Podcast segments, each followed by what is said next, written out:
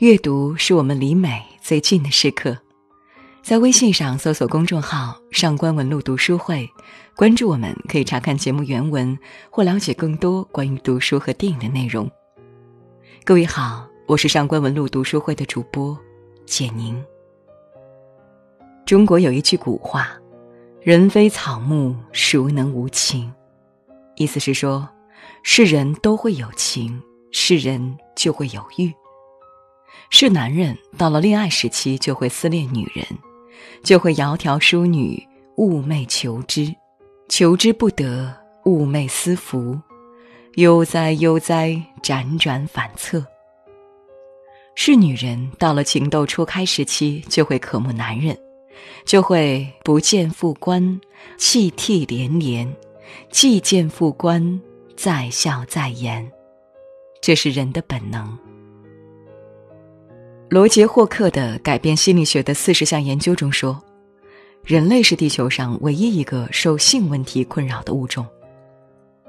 帕斯卡尔·布里克内《爱的悖论》里，老奶奶对她的孙女说：“婚姻是一条法律，而爱是本能，它将我们一会儿推向左，一会儿推向右。人们创造了法律以对抗自己的本能，这是应该的。”但本能永远占上风，不应该过于抗拒，因为本能来自上帝，而法律来自人间。这段话就很好的阐释了爱是本能的问题。哲学上有两个终极问题，一个是性的问题，一个是死亡问题。性的苦闷和对死亡的恐惧困扰着从古至今从中到外的每一个人。是人不可能不死，是人不可能不爱，但爱又很难得到完全的、绝对的满足，因此，红尘中的男女大都为此焦虑、抑郁、痛苦不堪，但也乐在其中，甜在其中。《甄嬛传》的主题曲《红颜劫》中的两句歌词：“古今痴男女，谁能过情关？”就很形象地说明了这个问题。女人的情欲不同于男人，男人的情欲来得快，去得也快；女人的情欲则来得慢，走得也慢。有人曾用往杯子里倒水和蜂蜜来形容男女情欲的不同，说男人的情欲如同往杯子里注水，满得快，倒掉的也快；而女人的情欲则如同往杯子里倒蜂蜜，满得慢，倒出也慢。这便是。痴情女子负心汉产生的主要原因。男性爱上了女性，追求女性，及至和女性发生第一次关系之时，他情欲的满足感和快感到达了顶峰。此后，他对女性的欲望逐渐下降。而女性在和男性发生第一次关系时，情欲才刚刚被唤醒。此后，她的欲望会越来越强，并会如粘糖般的依赖上男性。弗洛伊德爱情心理学对此曾有过很好的解释：女人和男人产生爱情后，尤其是发生性关系后，容易对男人产生性依附。这种依附有可能达到很深的地步，直到丧失自身的意志，甚至容忍对自身利益做最大程度的牺牲。这是男女情欲不同步的第一种表现。男女情欲不同步的第二种表现是。男人情欲最热烈的时候是十几、二十几岁，而女人情欲最强烈的时候则是三四十岁。民间形容女性有“三十如狼，四十如虎”的说法，尽管很粗俗，但是不无道理。多数男女进入婚姻后的情欲历程是这样的：新婚的前几年，男人对女人的情欲较为热烈，但等到妻子生了孩子之后，男人的情欲开始下降。尤其是过了四十岁之后，多数男人对妻子基本丧失了兴趣，而女人此时的欲望却最强烈。对已经性冷淡的丈夫，女人要么无可奈何的煎熬下去，要么出轨寻找别的男人，要么忍无可忍提出离婚。这也是目前半数以上的离婚都是女人提出来的最主要原因。以前对这两个问题一直百思不得其解。上天既然造了男女，为什么让他们的情欲发生如此大的错位呢？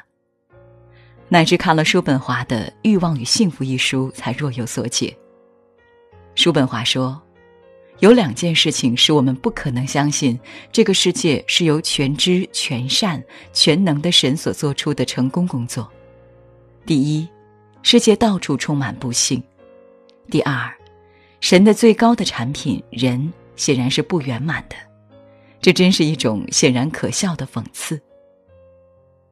是的，上天造人的时候是不完美的，人生的大部分时候是痛苦的。不满足是人生的常态，悲凉是人生的底色。佛教也有八苦之说，其中的爱别离苦和求不得苦，也说明了爱不能遂人意，人生不可能事事圆满。这种爱情的错位是众多女人痛苦的根源，也是众多女人对男人的怨恨之所在、不满之所在。所幸。人生除了情欲之外，还有其他许多值得追求的东西，比如文学艺术、教子育儿、工作事业、游山玩水等。许多文学艺术的产生，不是从苦闷中得来的吗？许多发明创造，不是从不满足中诞生的吗？对于这种不完美的人生状态，对于这种不协调的男女情欲，我们只能认同，只能做有益的转移。除此之外。别无更好的方法。众号携手活养有两句话说的特别好：爱情对女性是一种滋养，再痛苦的爱情都是；婚姻对女性是一种消耗，再幸福的婚姻都是。的确，对于自立意识不强的女性来说，婚姻是一种消耗。网上流行的一个段子与此异曲同工：如果你想毁掉一个女人，就把她娶回家。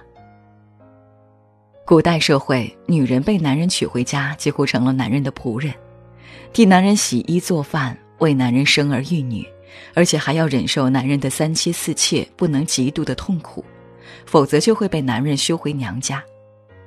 休回娘家的女人境况更为悲惨，要么是嫁一个更差的男人，要么是在娘家人的白眼和嘲笑中抑郁终老。现代社会女性的境遇虽然改善很多，但还是没有获得完全的解放。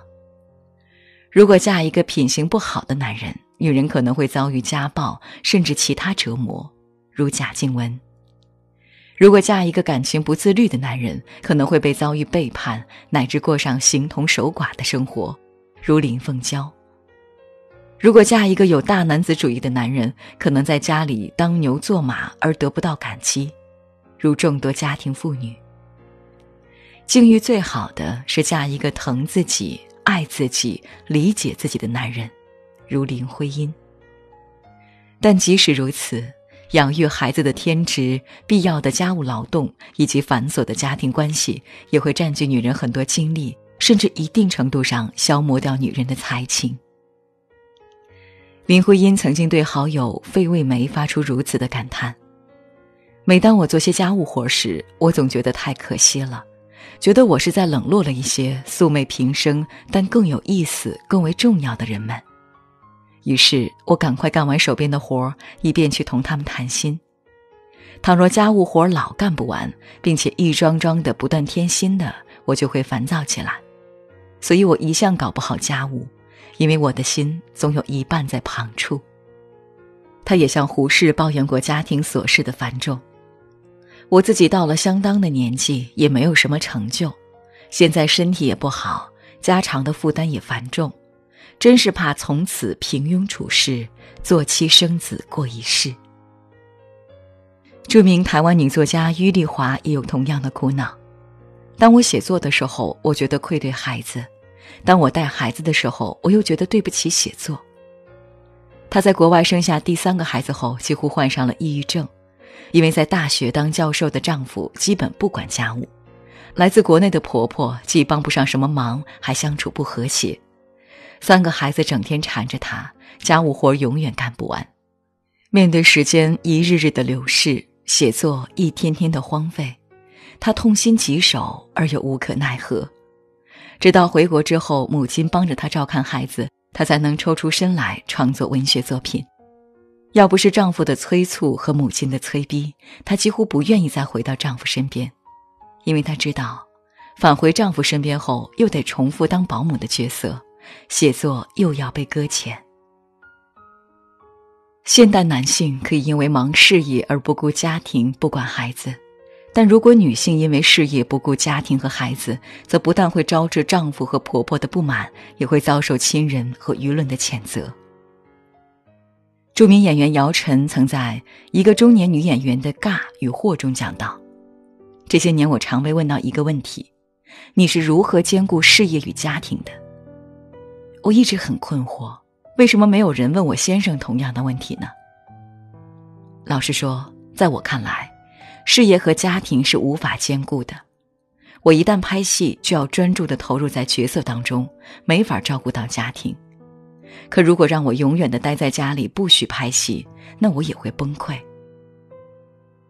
作家苏青也感同身受的说道：“在目前过渡时代，职业女性都负着双重责任，忍受着双重痛苦。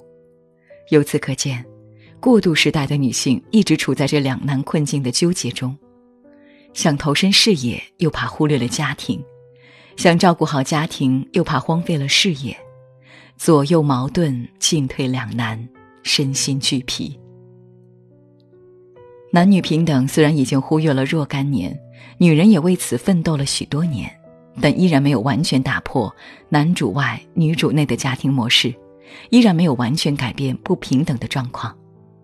因此，男女的平等、女性的解放，还有一段漫长的路要走。